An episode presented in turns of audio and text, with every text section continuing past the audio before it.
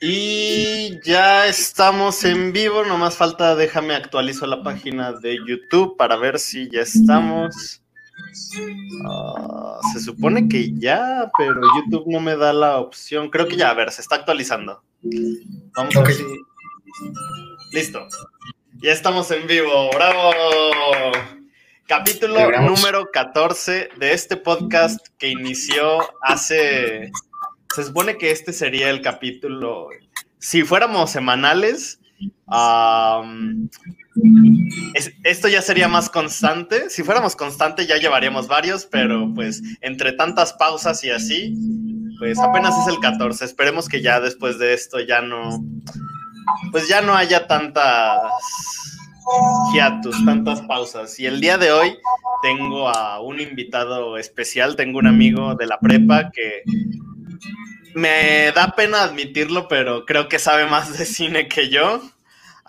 al mismo tiempo que ha visto más películas y con el que tengo de vez en cuando debates chidos, que se llama Carlos y aquí está en vivo. Hola, ¿qué tal? ¿Mi primera vez aquí? Sí, tu primera de muchas, esperemos. Esperemos. Ojalá que sí seas un personaje semanal recurrente aquí. Recurrente, ¿no? Acá. ¿Ya te dieron horario del hospital o eso? No, así, ah, de, 8 a 4. Voy a ir entre semana.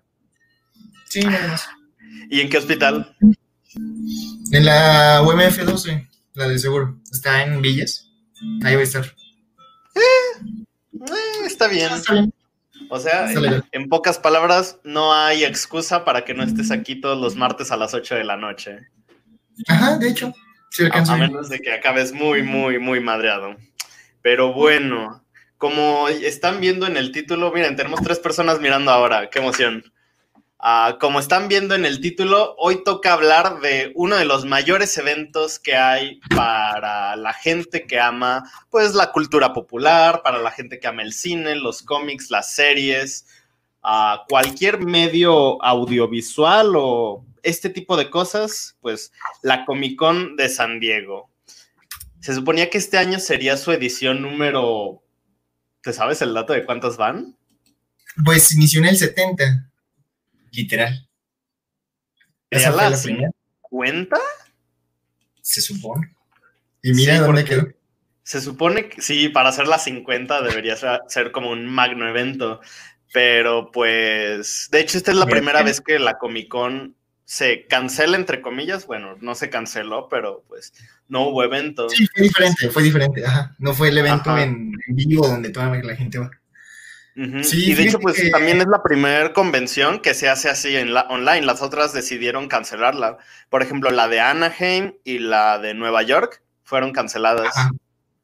Fíjate que yo siempre tuve mucho ese, ese problema para diferenciar cuál era la de Nueva York, la de Anaheim, la de eh, San Diego.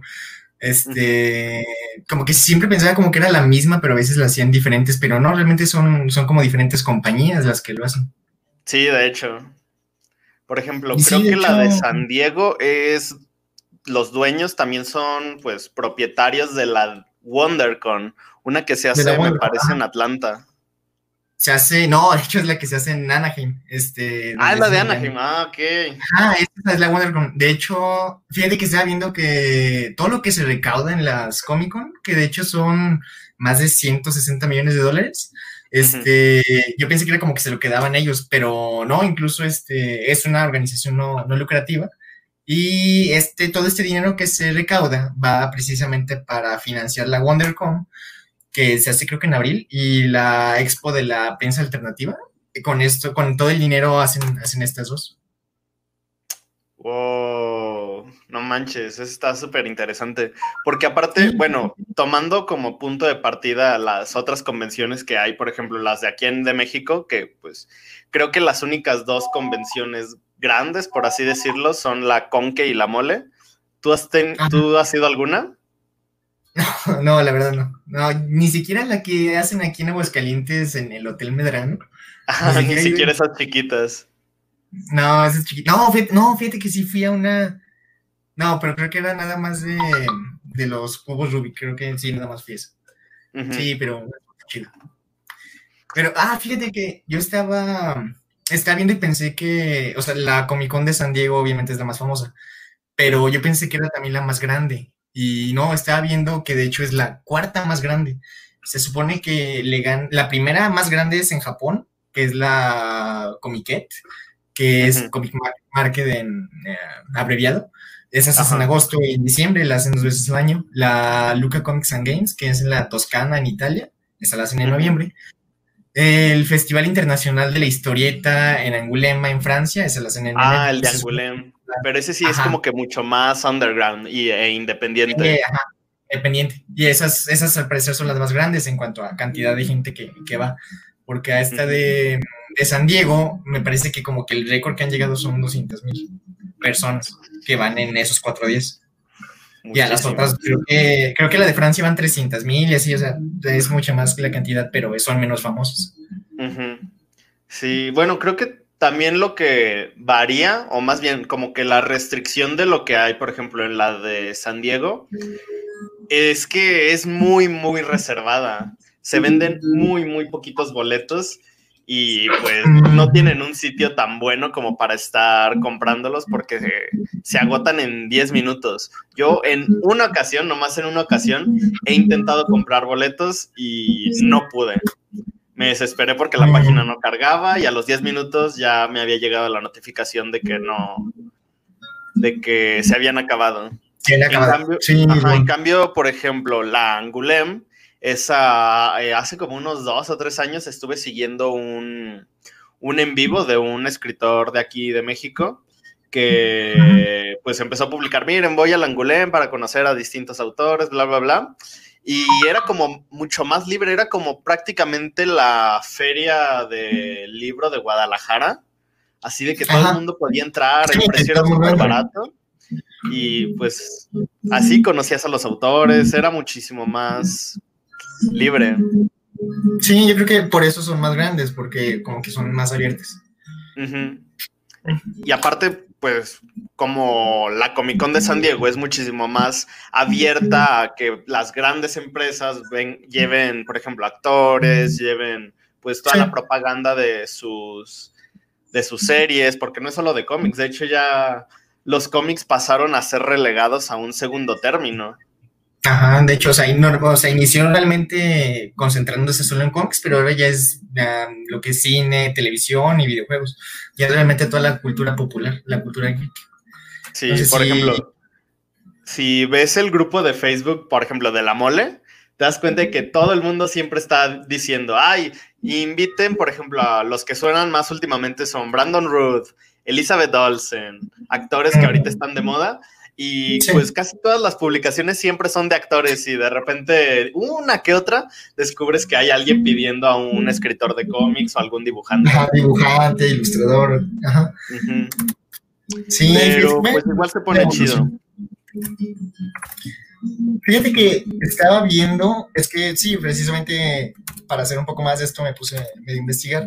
Y sí, mira, la primera fue en 1970 y el que la organizó fue Sheldon Dorf. Este, al parecer, era dibujante y guionista independiente. Y según esto, como la publicación más famosa que tuvo fue que relanzó de nuevo el cómic de Dick Tracy. No sé si lo ubicas. Sí, sí, sí, sí. Eh, ajá, que ya esta película, de hecho, creo que hasta fue a los Oscars por esa película. Este, entonces, inicia en 1970 en San Diego, pero seis años antes inicia en, en Detroit, una, igual una convención de cómics, y en el al año siguiente, el 65, ya Sheldon se une como tal al, al comité organizador. Pero pues en el 70 se muda a San Diego y es cuando ya ahí decide hacer la, su convención como tal, en el 70. Y estaba viendo que la, la primera nada más fueron 300 personas, pero como que se hizo popular porque el principal invitado era Forrest James Zuckerman que se le conoce como el señor ciencia ficción, este, porque era un editor que publicaba todo lo, relacionado a la ciencia ficción. Incluso hay un, hay un premio al mejor escritor de ciencia ficción que se llama el Foley Award, precisamente por él. Este, y pues este, esta invitación fue muy, fue muy importante para poder iniciar todo lo que fue el movimiento de la Comic Con, porque decían, ah, está invitado este personaje realmente importante dentro de la cultura. Entonces, por eso es que empezaron a ir y así fue como empezó a crecer poco a poco hasta el gran monstruo que es hoy en día. Wow, 300 personas. Eso es súper poquito en comparación. Pero, pues fíjate que eso que dijiste de Dick Tracy, yo no sabía que había llegado a los Oscars. Acabo de googlearla y es con Warren Beatty, tanto protagonista como director. Director. Ajá, y se llevó el, el Oscar a. Se llevó dos Oscars a mejor maquillaje y peinado y a mejor diseño de producción. Ah, sí, sí, creo que sí, ya, sí me acordaba. Sí, pues Dick Tracy sí es un gran, gran icono del, al menos de la historieta noir. Ajá, porque pues están muy, muy, muy de moda este tipo de historietas donde había detectives simplemente buscando casos. Fue, me parece que Dick Tracy y The Spirit eran los que más, los más populares en esa época. Y de Forest eh, James Ackerman acaba de descubrir que dirigió Vampirella. Ah, mi mentes. Sí, y no solo Vampirella, dirigió un montón de películas, pues, de, de ese tipo, del género, pues, no sé si llamarlo pulp, porque también hizo, por ejemplo, Aullidos, Drácula contra Frankenstein, Mujeres Amazonas en la Luna, esa sí me gusta, creo que es la única que he visto de toda su lista. Sí, o sea, realmente sí era un señor en esa, en su categoría, entonces por eso sí invitarlo sí fue muy, muy, potencializador para la Comic Con, la primera. Y pues gracias a eso, pues además de la Comic Con, ya por ejemplo hay muchas empresas que deciden hacer como sus propias convenciones, como Disney con la D23, por ejemplo, hay incluso empresas de videojuegos que deciden sacar, que, que deciden hacer una convención de videojuegos al año, como es la de. Ay, la de Overwatch. Seguro Freud, que está viendo el stream, sabe cómo se llama. A mí se me olvidó. Sí, y pues sí, deciden sacar ahí sus propias convenciones, ya sea de cómics, manga, anime.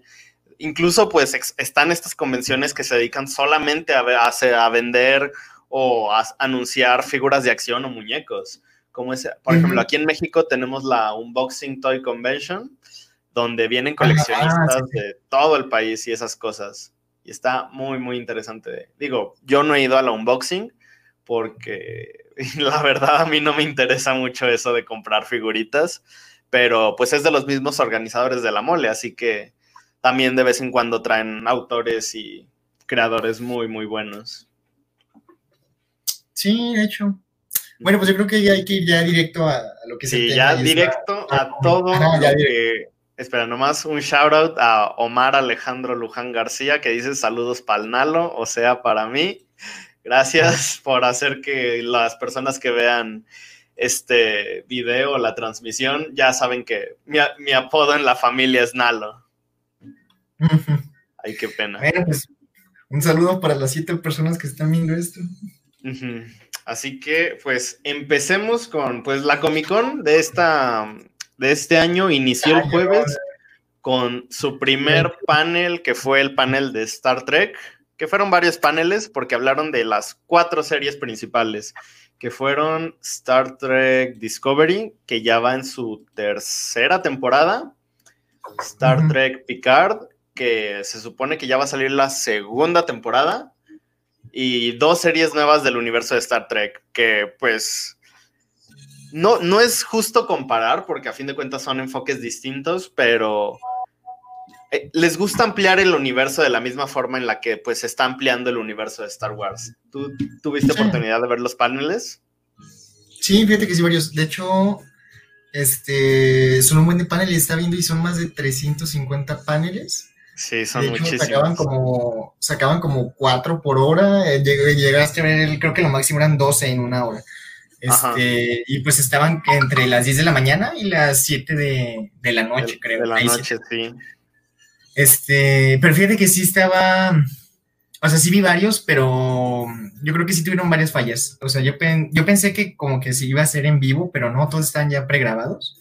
Este, o sea, fue bueno para que haya un poco mejor de, edición en el panel como tal, mostrar imágenes, eh, ver a quién enfocaban y todo eso estuvo bien.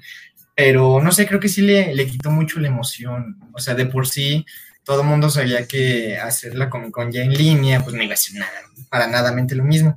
Después se, sabe que DC no está tan presente, Marvel no, Marvel, el MCU no, no, iba a estar totalmente presente, no iba a estar presente como tal. Pues sí, yo creo que ellos dijeron, prefirieron su propio evento, como la D23 y el de DC que es en agosto. Sí, porque precisamente la Comic Con es para traer emoción y energía y que la comunidad quiera realmente el producto que están ofreciendo, que están promocionando. Y pues verlo en YouTube creo que es muy diferente al tráiler porque estaba viendo que muchas personas como que le adelantaban a las partes y realmente se quitaba esa, esa emoción de ver qué es lo que iba a pasar. Sí, yo sí era de esos que de repente le adelantaba con algunas partes o cuando empezaban a ser redundantes.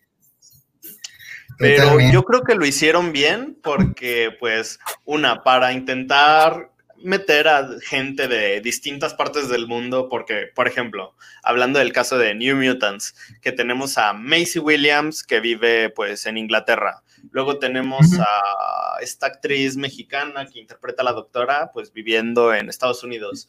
Luego tenemos a Anya Taylor Joy, que vive en Argentina, pues como para coordinar a todos ellos en un evento en vivo para tener los servidores para estar con ese y otros ocho paneles al mismo tiempo, que la gente los pudiera ver y que, por ejemplo, pudiera hacer preguntas, estaría bien, bien difícil. Y creo que se habría gastado muchísimo.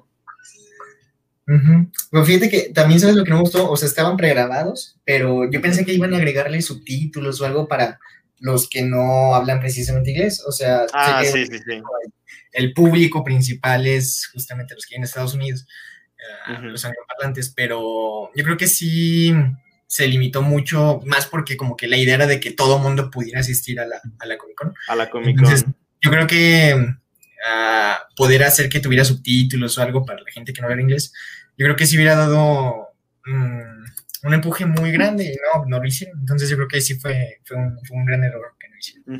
Sí, igual yo creo que esto es algo que definitivamente a los organizadores de la Comic Con lo van a dejar. Definitivamente van a, les sirvió como prueba, como un ensayo para decir, ok, el próximo año tal vez si la hagamos como presencial, pero es una alternativa para mostrarle a la gente que pues pueden ser partícipes de la Comic Con sin necesidad de haber venido. Digo, otras veces los paneles también los graban, ya con equipo profesional y todo, y los suben a YouTube. Por ejemplo, los paneles de The Walking Dead, de Marvel y así, los graban y los suben, pero sin mostrar los trailers y así, que es cuando se filtran. Pero creo que esta nueva opción es bastante viable para... Sí, para todos que no, no tenemos la oportunidad de ir. Sí, fíjate que sí estoy bien desde, desde ese lado. Este... Mm, ah, fíjate que está viendo que enfrente al centro de convenciones de San Diego, que es donde se hace. Este, hicieron como un memorial para la Comic Con, lo pusieron desde un día antes, desde el 21.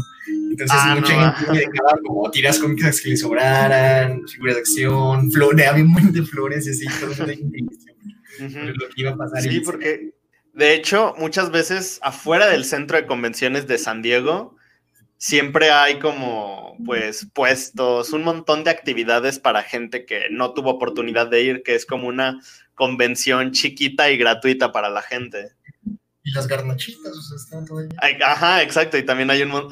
Son negocios que llegan y dicen, por ejemplo, también en La Mole, me acuerdo que cuando fui, justo afuera del World Trade Center, había también un buen de gente vendiendo cómics, vendiendo pues decían, no, pues es que viene Jim Starlin, así que aquí te vendo la saga del guantelete del infinito. No, pues que viene tal actor, aquí te vendo la ah, figura del Power Ranger.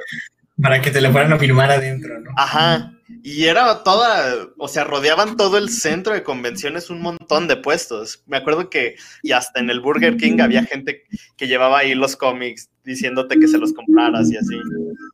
Mm, sí, pues sí. Pero bueno, justo que... Ah, ¿Eh? No, no, no, ¿qué ibas a decir?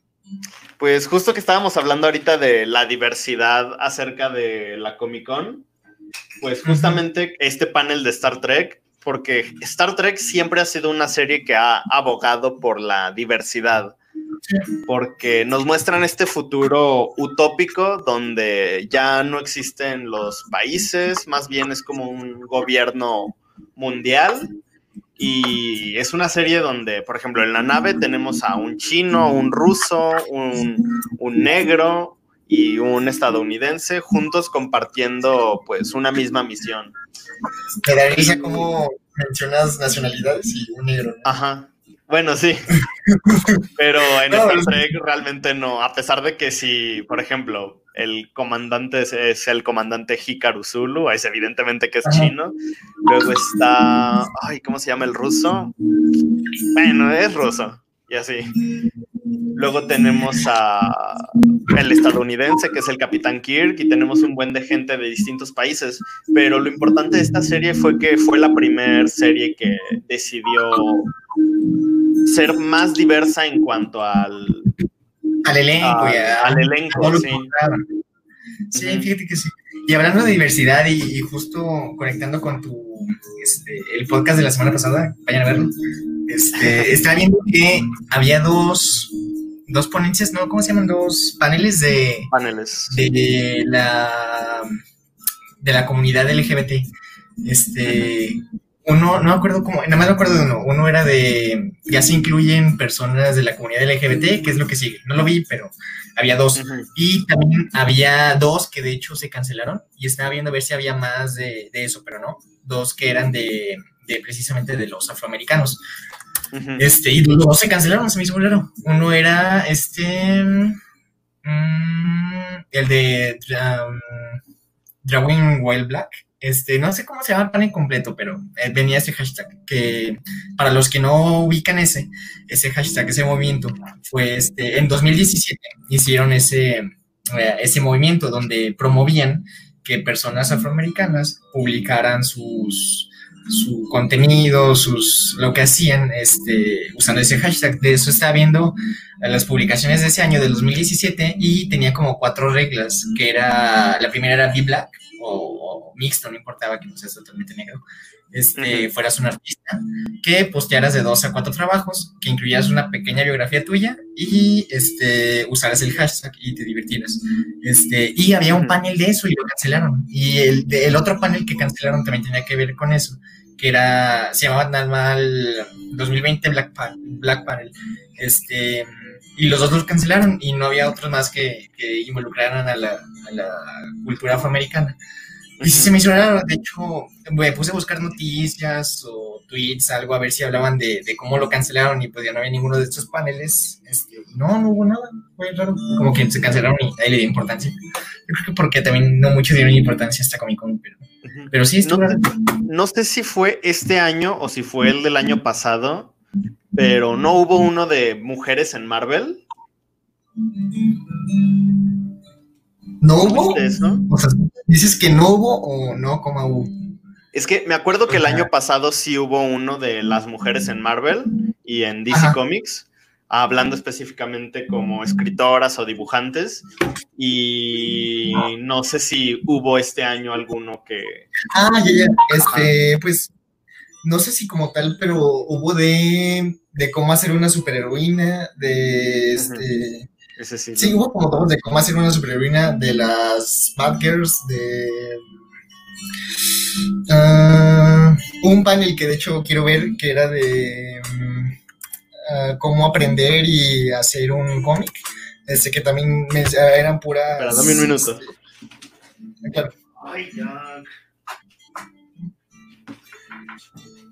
Listo, mi perro no alcanzaba sus galletas.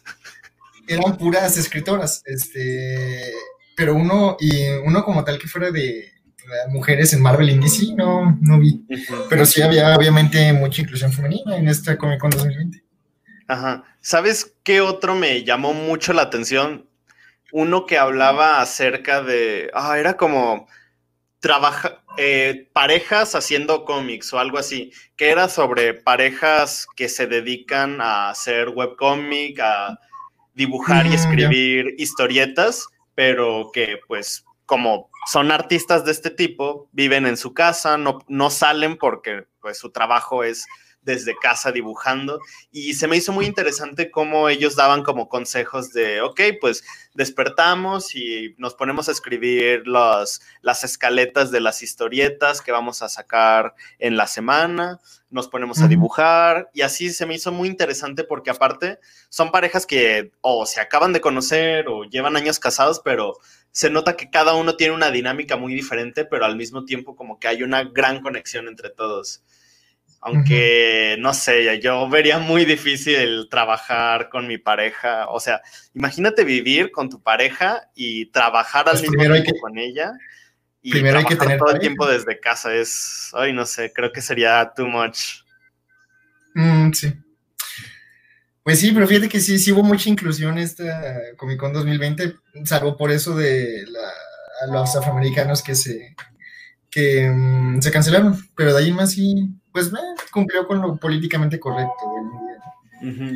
Y hablando de inclusión, uh, otro eh, panel que hubo el sábado fue el de Crunchyroll, que pues Crunchyroll es una plataforma de streaming que pasa muy desapercibida más que nada por la gente, porque pues habla justamente de anime. Esta plataforma se dedica a distribuir anime, doramas, cualquier tipo de serie que sea de contenido, pues, oriental. Sin embargo, una de las cosas que más me llamaron la atención, no sé si viste el tráiler. Ajá, una duda. ¿Un drama qué es? ¿Es una serie coreana o cómo? Sí, los dramas son como las novelas que se hacen en ah, Corea. Ajá. Ah, ok, ok, ok. Sí, por ejemplo, ah, así como aquí en México las llamamos telenovelas, y en Estados Unidos se llaman soap operas. Allá en Corea se llaman doramas, ese tipo de series. Ah, que pues antes, yo una vez, solo una vez intenté ver uno, pero no me gustó simplemente porque es la misma estética visual que las telenovelas. Es muy, muy parecido todo. Y mm. no sé, se siente raro ver una telenovela con actores coreanos porque hasta las actuaciones son muy similares, como que este estilo novelesco que presentan ya es como un cliché en sí mismo. Pero hablando de Crunchyroll, lo, lo más rescatable para mí creo que sería este anime pues desarrollado en México. Ah, ¿Viste el tráiler? ¿De qué? ¿Del anime? Ajá. No, ¿cuál es? Se llama la serie. Ay, no me acuerdo cómo se llamaba. Ahorita te digo. Onyx Equinox. Ajá, sí, te lo mandé. Se llama Onyx Equinox. Está. Haz de cuenta que es una. Digo, apenas está en desarrollo. Es creado por una chavita de ah. Guadalajara. Y se trata acerca de una pareja de hermanos aztecas que de, repente. sí, es este. Ajá a una pareja de hermanos aztecas hasta que de repente a su hermana, a la hermana del chavito, pues resulta que tiene que ser sacrificada en una ofrenda para los dioses. Obviamente el chavito se niega, pero terminan por matar a, su hermana. Entonces, a este chavito, mientras vive su duelo, se le aparecen estos dioses mesoamericanos y le dicen, ok, te vamos a dar una misión si logras acceder al inframundo para abrir, para cerrar un portal de no sé qué cosas, si logras cumplir esa misión, te devolvemos a tu hermana. Y, ok, es, es algo bastante interesante porque, uno, es un anime que no se desarrolla en Japón, es por un equipo y una creadora mexicana. Sí, de hecho. Ajá, y la estética visual está bastante chida. Digo, ya hay muchos animes, la globalización y todas las plataformas han hecho que, pues, haya como una mayor diversidad en cuanto al género. Por ejemplo, vemos que Netflix se la pasa sacando cada mes o cada dos meses un montón de series. Creo que la que más recuerdo es la de Beastars, que no la he visto, pero ah, Netflix también decide, por ejemplo, uh, Attack on Titan, Shingeki no Kyojin, Netflix está ayudando a producir la temporada. Y así hay un buen de, por ejemplo, la de One Punch Man, también Netflix coprodujo varias temporadas de esa misma serie. Entonces, esto está haciendo que el anime ya no se produzca solo en Japón. Digo. De hecho, ah, tengo esa duda. Este. ¿Anime es como tal el estilo de animación o es como. como una. un nombre regional, como champaña o tequila, que solamente si se hace en esa zona se puede llamar así. Este. Entonces, ¿anime qué es en sí?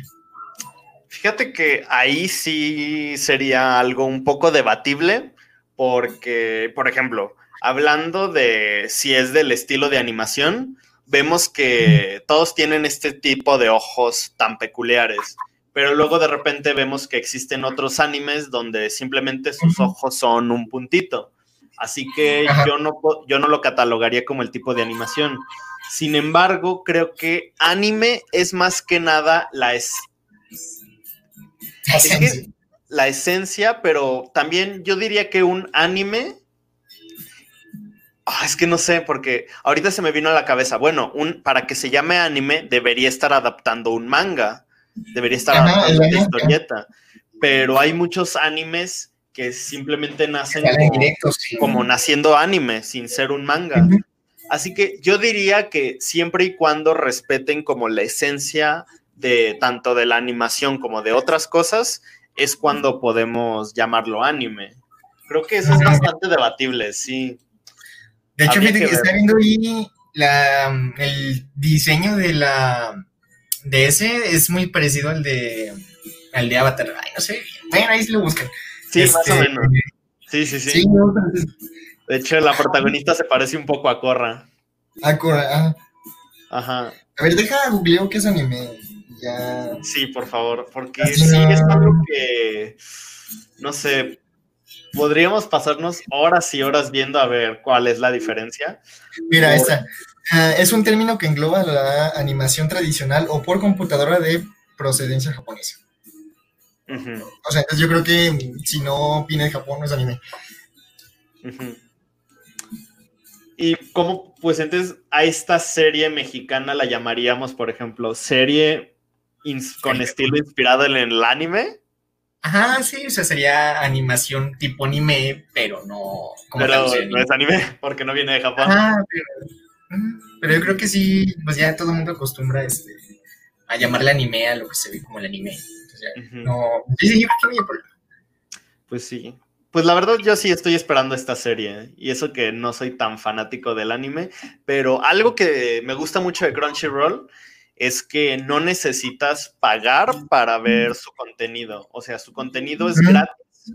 Digo, si decides crearte una cuenta y no, no pagar, pues simplemente lo único que haces es ves tus series, pero te llenan de anuncios.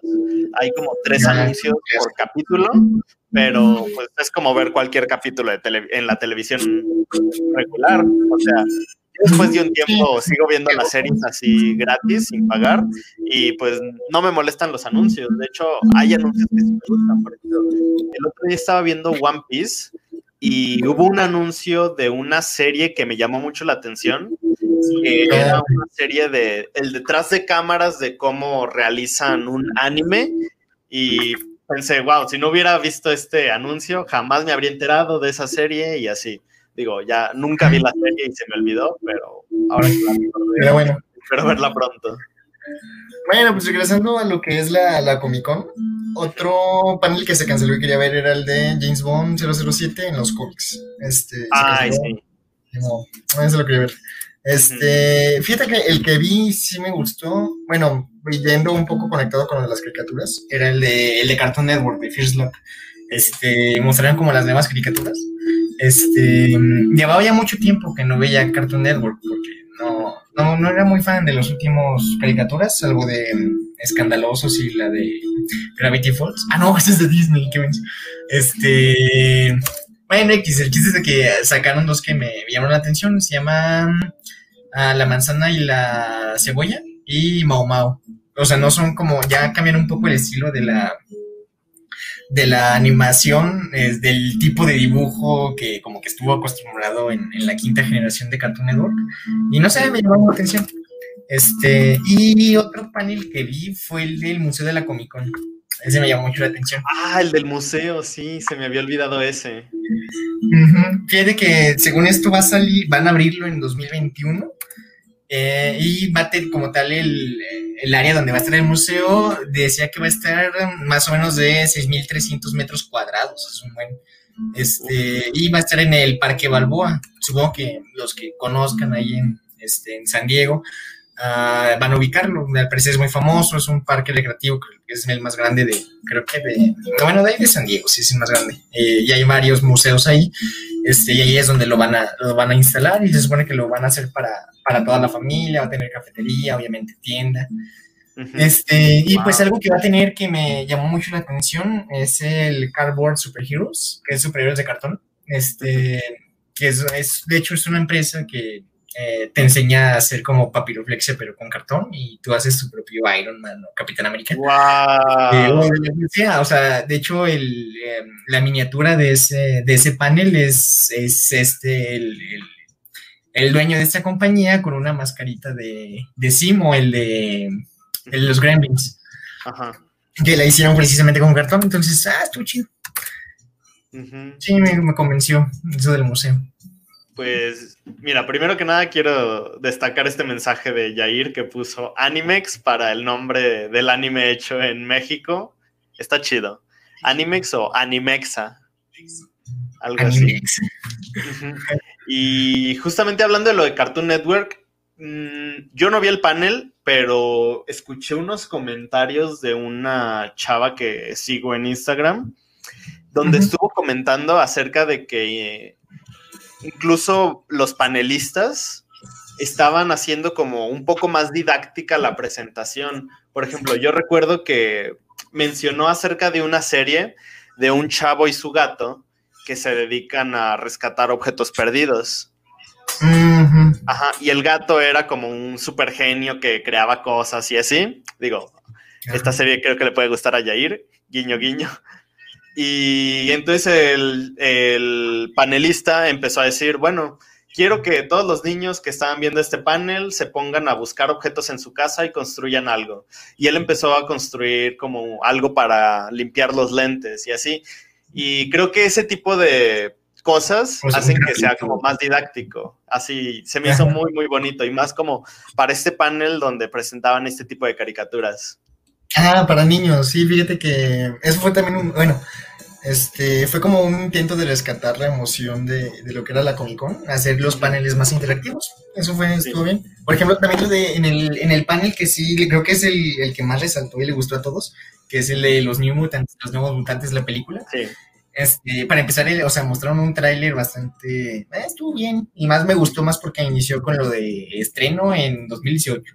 2020. Y, la, todas las fechas. Ajá, tachadas. Y luego poniendo ahí como los tweets de no manchen porque lo atrasaron y así. Ajá. Este. Sí, yo creo que sí, y más porque sacaron los monitos, que los stickers que puedes activar en, en Twitter y en Twitter, en, sí.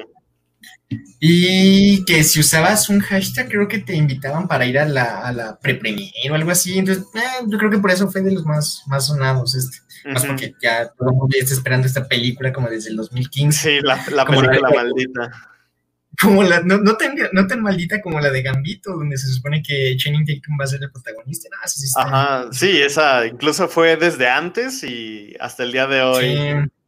Siguen, sí. Ah, sí, es que para los que no sepan, este, Gambito es un superhéroe de los X-Men, que de hecho sale en la película de X-Men Orígenes Wolverine. Orígenes Wolverine. Que nadie este, que es el que vende cartas con poder. Este, uh -huh. Y van a querían sacar una película donde Channing Tatum, este, el actor, iba a ser de, de, del protagonista, pero ya se lleva desde como 2012 viendo si se hacía esa película y no, no o sea, uh -huh. nada más sigue así como, ah, este año ya este año ya la empiezan a filmar, este año y no, realmente la siguen ahí dejando ahí enlatado.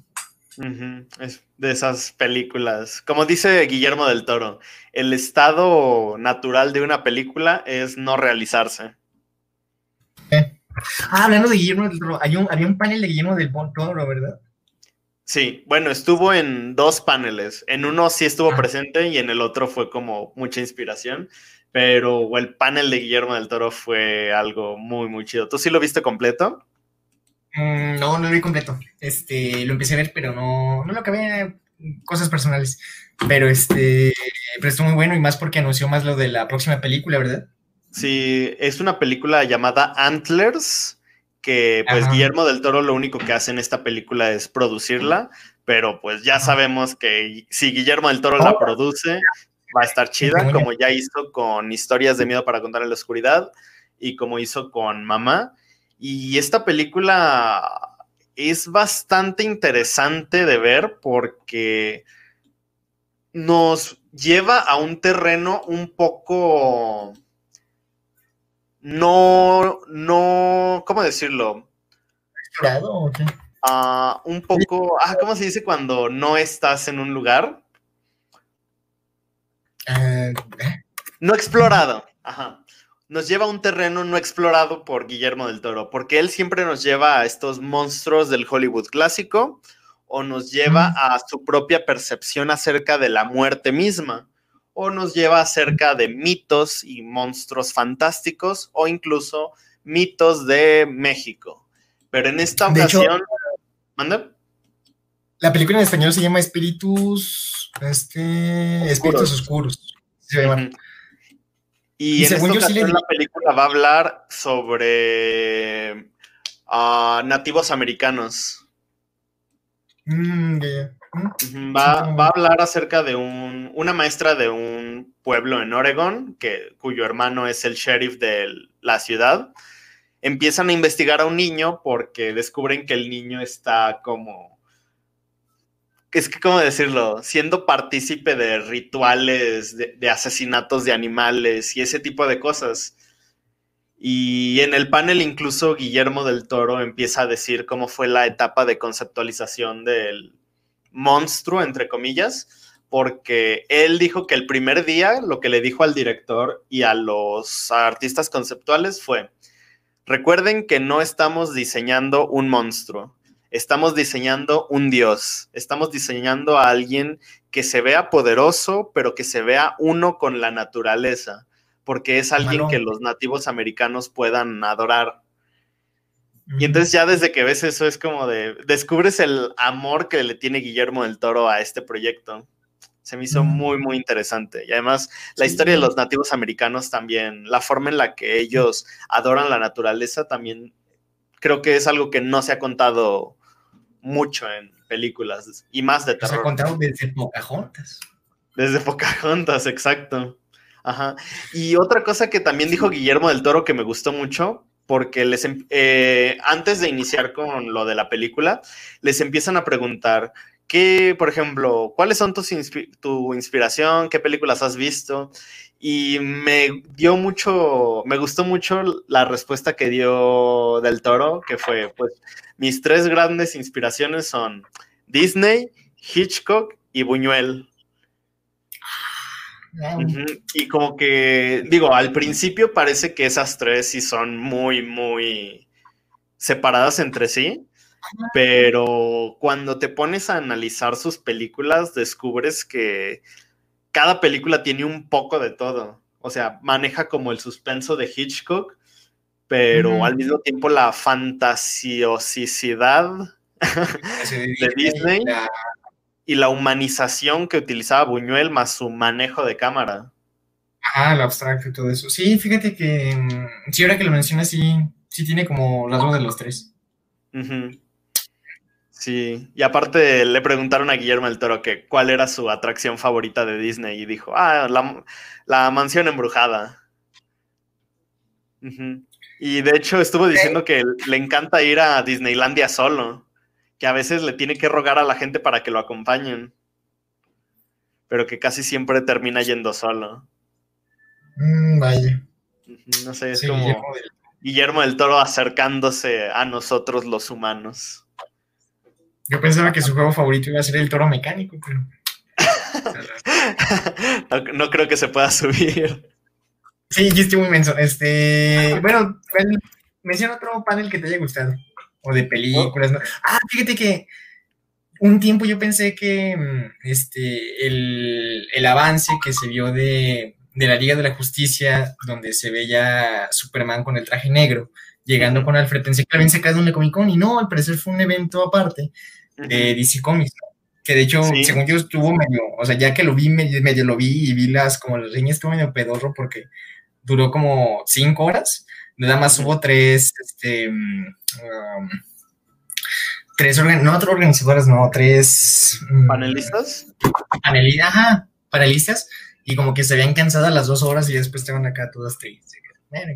sí. Este, pero bueno, lo importante de ahí es que la Justice de ahí sacaron e, ese, ese, ese anuncio y, y, lo que se ha venido diciendo en muchas noticias de que este mm, Zack Snyder no iba a usar ningún nada que se hubiera que le hubiera filmado este Josh, Josh Whedon. Josh Whedon. Sí. Y aparte, otra de las cosas que mencionó Zack Snyder es que, digo, ya todo el mundo estaba hablando acerca de que probablemente en, en las películas de DC Comics ya no iba a haber como, ¿cómo decirlo? Que, ya no iba a estar involucrado. Pues ¿Zack Snyder? por esto de que, sí, Zack Snyder, pues de que se suicidó su hija y que se quería dar un tiempo para él mismo y así. pero él... Y él ya dijo que sí va a estar involucrado, pero más que nada como productor. No dijo de qué película, pero dijo que tanto él como su esposa van a ser productores de una película que probablemente nos revelen en agosto. Mm, a mí me suena y estoy casi seguro de que va a ser otra de Superman. Y por J.J. Abrams. Ah, no, no, si hacen eso sí sería muy bueno. Sí, J.J. Abrams los mejores directores para revivir franquicias. Uh, sí, es que sí. Lo malo es que no se queda. Ahí está el ejemplo de. Sí, pues de Disney. Pues, no, de Disney, de, Star Wars, ¿no? Sí, hizo ahí la primera, ¿no? La primera sí, la 8 no, y la última sí. Ajá, mm, por eso a nadie le gustó la 8. Ay, fíjate que a mí me encantó la 8. Eh, bueno, X, regresando a lo de la, a lo de la Comic Con, ¿qué otro panel te gustó? Me gustó el de Trot Seekers, Trot Seekers, eso. No sé si lo viste. Es de Amazon Prime. A mí me gustó porque los protagonistas van a ser Simon Pegg y Nick Frost. Y estos mm. son como los dos actores que siempre salen en las películas de, de Edgar, Wright, como por ejemplo la de Hot Fuzz, uh, Shaun of the Dead y la de El fin del mundo. Son como esta pareja de actores británicos de comedia muy, muy, pues clásicos de la época actual, pero desde hace mucho tiempo ya no hacían ningún proyecto juntos y de repente llegan con esta serie que justamente busca hacer una parodia a, por ejemplo, los expedientes secretos X o este tipo de series de misterio, mientras al mismo tiempo buscan meterle terror, porque incluso Nick Frost dijo que a pesar de que va a haber muchísima comedia en la serie, el terror se lo van a tomar muy, muy, muy en serio. Así que mm. creo que es algo bastante bueno. Además de que las películas en las que salen estos dos actores son muy, muy buenas. Súper, súper bien. Fíjate que de los, creo que mi top 5 de paneles que quiero ver y no he visto, creo que sería el de El arte y el holocausto, ah, el futuro del entretenimiento, mm, este no es el apocalipsis que estás buscando, desastres de la vida real. Ah, la ciencia de volver al futuro. La de el cómic de Blade Runner. Ah, ese que te dije de enseñando a hacer cómics. Y pues como agregado, yo creo que el de cómo hacer un cómic de inicio a fin. Y uno que no sé de qué van a hablar, pero es zombies y coronavirus. Planificación para el próximo brote. Yo creo que van a sacar algo así como cómo sobrevivir a una pandemia. No sé, está, está raro. O sea, vi el, vi el título y sí, me raro. Creo que ya te iban a enseñar a sobrevivir, a cazar tu comida, usar el camuflaje y todo eso. De hecho, me acabas de dar una idea para un cómic slash cortometraje o algo. Se me acaba de ocurrir. la, voy a anotar en WhatsApp para que no se me olvide. Ah, ok. Ajá. Mientras, ¿qué otro panel te gustó? Ah, fíjate que el que el que quería ver también, este, de hecho lo empecé, pero sí, nada, la verdad nomás le iba a dar clic y la verdad acabé viendo otra cosa, fue el de Mm, el de la fiesta sorpresa para X-Men, los fans de X-Men, algo así, no sé cómo era. Este, no sé si lo viste, porque te gusta X-Men. No, no lo vi. Mm, no, ni idea. Ese también lo quería ver.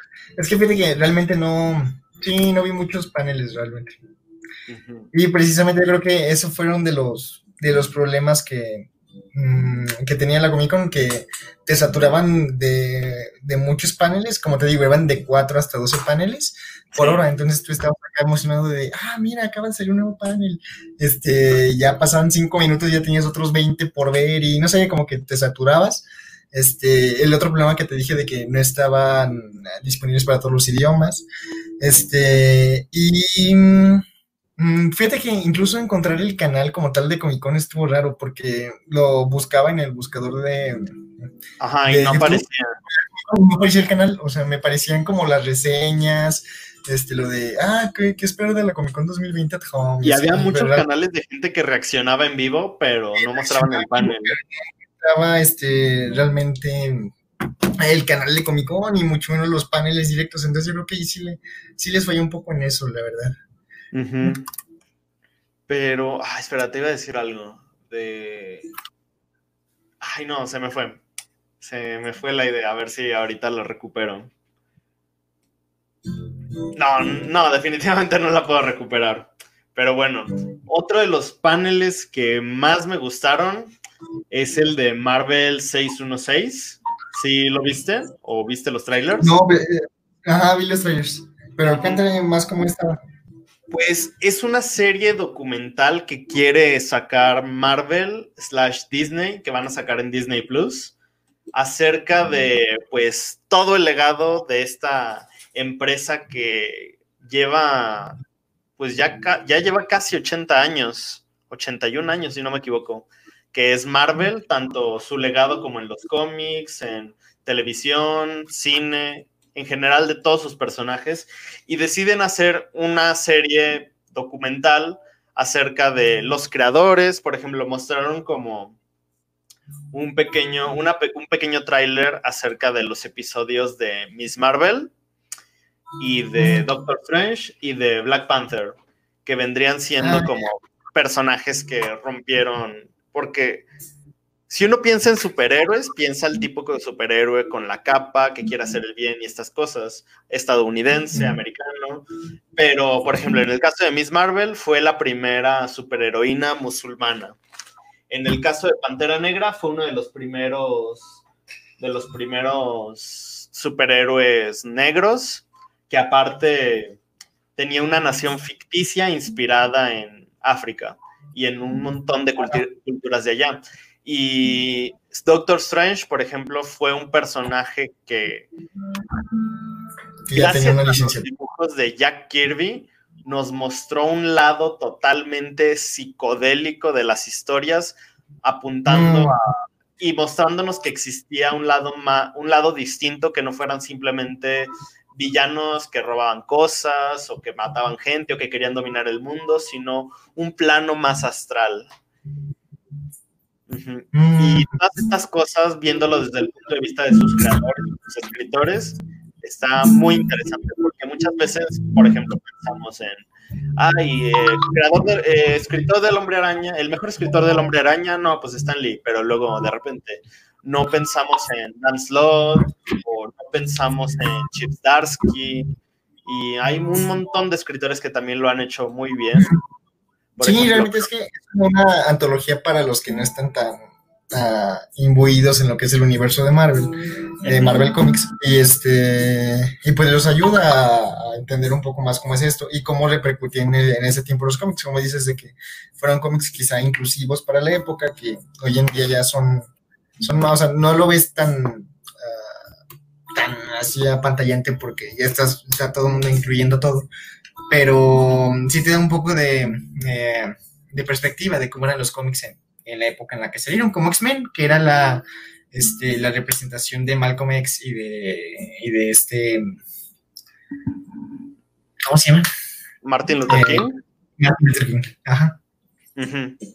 Sí, y pues yo creo que está bien, digo, justo cuando mencionaron esa serie documental, yo dos días antes había visto en History Channel el programa, también otra serie documental que justamente habla de superhéroes y dije como de, ok, pues creo que es más de lo mismo, pero creo que si esta corre a cargo de Disney, puede que esté bien, porque la serie de History fue creada por Stan Lee y no hablaba nada más de superhéroes de Marvel, también hablaba de DC, hablaba de superhéroes en general. De superhéroes en general. Fíjate que otro como tráiler que o anuncio que salió para esta para esta semana de la Comic Con fue el de la serie The Boys. ¿Fue también este panel en Comic Con o nomás fue como Sí, fue panel donde pues hablaron los actores ah, más que nada sobre la dinámica y anunciaron la temporada 3. Ah, o sea, apenas se va a estrenar la temporada 2 y ya anunciaron que va a haber 3. O sea, y ya, anunciaron la 3.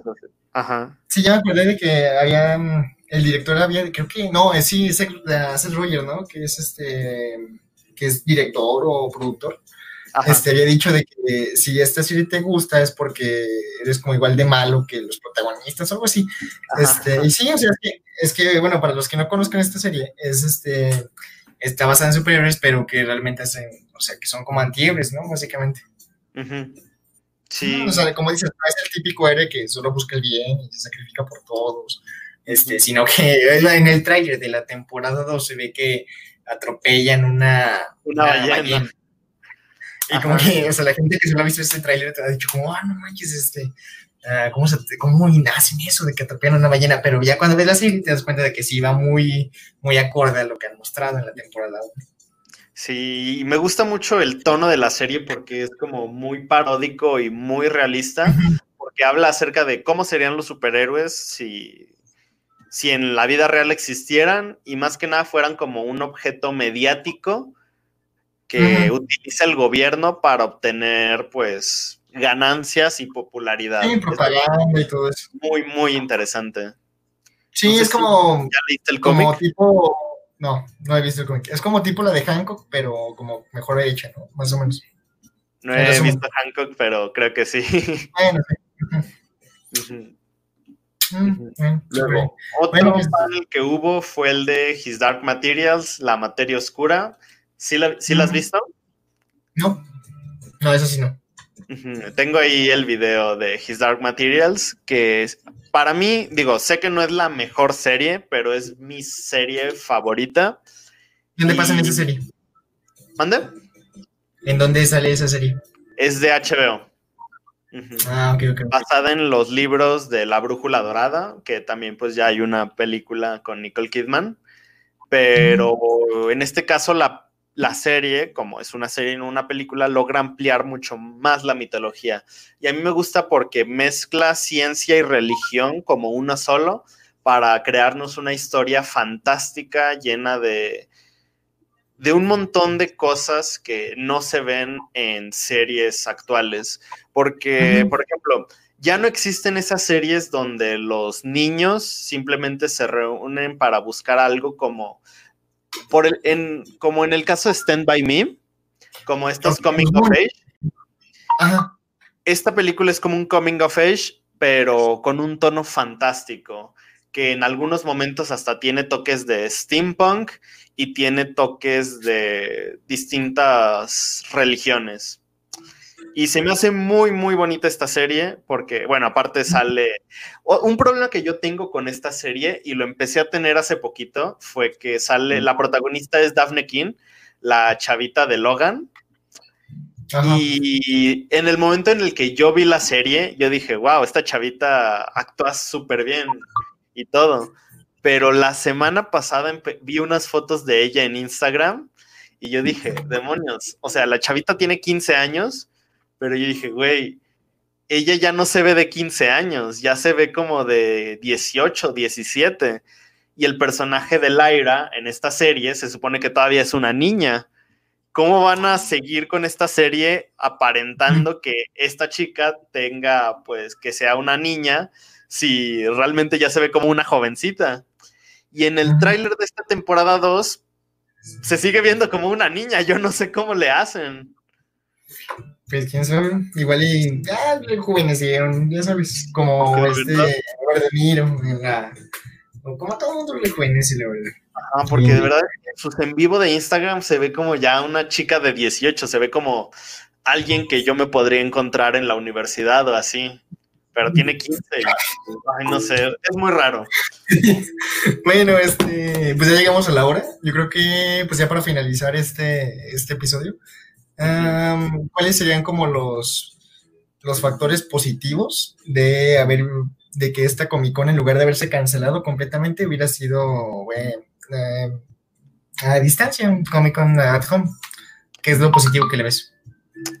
Pues mira, yo diría que una, yo diría dos cosas positivas. La primera, que igual no es tan positiva porque, mira, yo diría que una cosa es que llega a más personas, tanto a publicidad como a que la mayor gente pueda ver estas, este tipo de eventos. Pero yo creo que la, Ajá, porque muchas veces cuando pensamos en Comic Con o cuando la gente piensa en Comic Con, piensan como este evento donde la gente simplemente va por cómics o así, y entonces nos dan a entender que este evento es más que solo cómics, más que solo, más que solo películas y series, y ayuda a que la gente lo conozca más, y ayuda a ampliar un poco eso, porque hay muy pocos asistentes. Fíjate que eso sí tiene razón, porque, por ejemplo, yo que nunca he ido a una Comic Con, este, me sentí muy emocionado en, los anuncios previos que decían de que, ah, tú puedes ir a la Comic Con desde tu casa. Este, Entonces, sí, yo creo que sí, sí alento a que, o sea, no sé cuántas personas han visto los paneles, este, pero yo creo que sí, sí alentó a que más gente se viera que todo lo que incluye la Comic Con y no precisamente nada más lo, lo conocido que es la gente que va disfrazada, este, que ven, compras cómics y que te encuentras artistas este, escondidos o con máscara. Este, entonces yo creo que sí, sí ayudó para que vieran que Comic Con realmente es algo, a pesar de que sí su gran fuerte es toda la emoción y toda la... todo el hype que, ah, que tiene, realmente también tiene muchas cosas de cuáles sacarle provecho y son precisamente los, los paneles que hemos, que hemos estado mencionando. ¿Sabes qué es lo único triste? Que si queremos ir, nos tenemos que esperar hasta la del 2022, porque estaba viendo que la mayoría de los boletos de la de este año se iban a pasar al 2021. Ah, ya, ya. O sea, en lugar de regresar el dinero, mm, Ajá. Así que mm. hasta dentro de dos años, a ver si vamos. eso sí. Y bueno, ya, vi, ya dijiste algo bueno, ahora algo malo de esta vez. Algo malo malos que viste, que pueden mejorar a futuro, por si no se acaba el coronavirus, si la vacuna que dice que ya está en fase 3, que probablemente salga en diciembre, este, no se aprueba o algo, este, y el siguiente año también tenga que ser desde eh, en casa, que es como lo que mejorarías. Pues mira, yo diría que esto es algo malo, pero al mismo tiempo llega a ser algo bueno porque, como dije antes, es como, fue como un ensayo a hacer este tipo de evento online yo creo que algo malo fue que sí le faltó un poco de logística para la creación de los paneles y esas cosas, para que pudieran haber sido un poco más interactivos y definitivamente eso les faltó. Lograr hacer que la gente llegue a sentirse parte una, para que no solo sea, ay, bueno, voy a ver el panel y ya, sino, ok, puedo obtener preguntas, puedo comprar cosas, porque parte de la Comic Con son también las exclusivas, los cómics, las figuras, porque, por ejemplo, no sé si viste los Funkos exclusivos de la Comic Con que sacaron. Sí, sí, sí. Esos ya están mucho más accesibles porque no solo los tienes que comprar ahí, hay algunos en Amazon muy buenos, pero creo que definitivamente falta un poco de logística para la eh, parte que no son los paneles, que son como las ventas, porque pues si pensamos en los dibujantes de cómics o en los escritores cuyo mayor ingreso es ir a esta convención porque la gente llega y les dice, ay, bueno, hazme un busto del hombre araña, hazme un sketch a color de Jean Grey y este tipo de cosas, pues si se quedan sin este evento o se quedan sin ese dinero que les ofrecen este tipo de eventos, así que yo creo que les falta un poco de logística para, porque se enfocaron tanto en los paneles que no le dieron un, que no se enfocaron en, pues, Además, que, ese tipo de cosas. Ajá, y fíjate que yo creo que también un problema fue justamente de que las grandes empresas que todo el mundo quiere y por las que todo el mundo quiere ir a Comic Con, que es eh, Marvel y DC, no estuvieron realmente muy, muy fuertes en cuanto a los universos cinematográficos, no estuvieron muy presentes. Entonces, este, yo creo que si el próximo año vuelve a ser en línea, este, y ya ahora sí ya se incluyen, yo creo que sí va a tener mucho más. Sí, definitivamente. Y, ajá, más emoción por todo, porque realmente lo que todo el mundo también quiere ver de las Comic Con es justamente los trailers que se filtran, este, las noticias nuevas. Ah, por ejemplo, fue el año pasado cuando se vio que, que, está, que presentaron lo de la, la de Thor 4, que va a ser uh, Love and Thunder, que se vio que esta Natalie Portman iba a ser Thor. fue el año pasado. Sí, en la Comic Con. Sí, o sea, justo, o sea, todos esos anuncios que realmente te emocionas y dices, wow, este, no los pasaron porque le dieron prioridad a tener los paneles pregrabados. Y yo creo que eso, eso tuvo mucho que ver por, eh, en el sentido de que Disney y DC no quisieron estar adentro, porque desde que está algo pregrabado, se empieza a filtrar y realmente se baja la emoción. Entonces yo creo que si empiecen a hacer esos paneles en vivo, este, tal cual como fue lo del Justice, Justice uh, Con, ¿cómo era? Justice, Con. Justice Con, este, que todo es en vivo, yo creo que sí, sí pueden estar incluidas estas empresas tener mucho más emoción para los espectadores. Sí.